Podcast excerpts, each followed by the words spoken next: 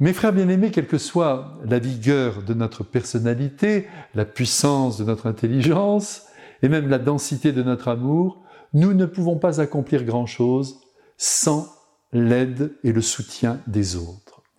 Tant que l'on a à sa disposition des forces vives, celles de la jeunesse, on s'imagine que l'on est invincible, que les êtres plient sous le charme de ce que nous sommes.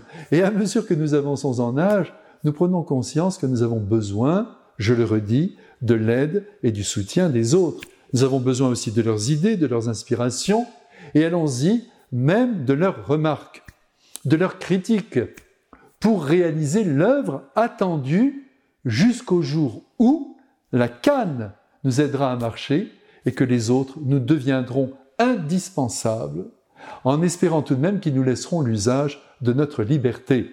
Car la liberté personnelle, nous devons la garder jusqu'au dernier jour de notre vie, si c'est possible. Le Christ lui-même, lui qui est Dieu, pour conduire tous les hommes à la vie éternelle, a eu besoin de compagnons de route. Et ce sont les douze dont on entend aujourd'hui les prénoms pour la première fois, tous canonisés, excepté Judas, qui a voulu jouer la partie tout seul.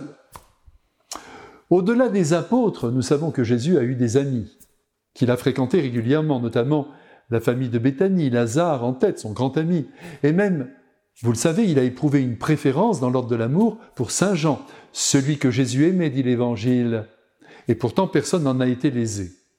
La vie terrestre du Christ certes enveloppé de prières, est le contraire de celle d'un ermite, d'un moine.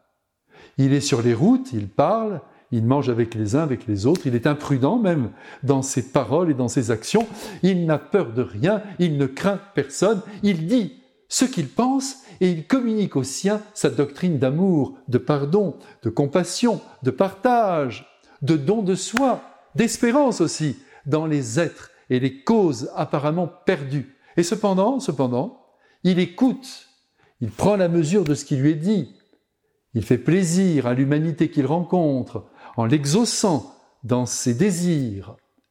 Il ne joue jamais le chef, il ne donne pas des ordres, il ne dévalorise pas non plus ses disciples, il les encourage au contraire, il les délivre de toute peur, il les pousse à l'amour absolu, à l'audace et bien sûr au courage.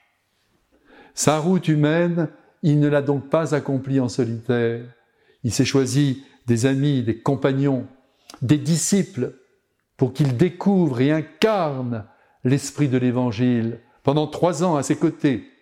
Et ensuite, pour qu'ils deviennent aussi les architectes du royaume de Dieu sur la terre durant toutes les années qui leur resteront à vivre.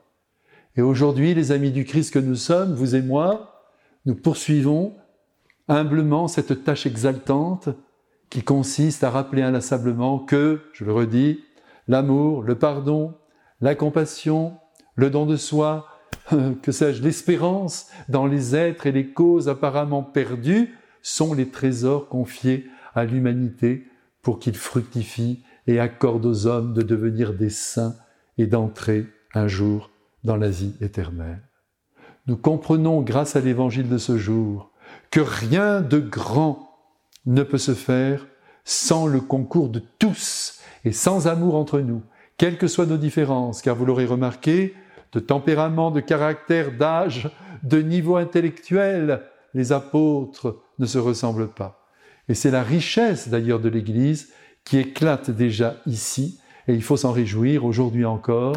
Oui, il faut se réjouir que ses membres soient d'une grande diversité et donc capables de pouvoir rejoindre la multiplicité des âmes. Nous travaillons ensemble, chacun dans sa couleur, c'est évident.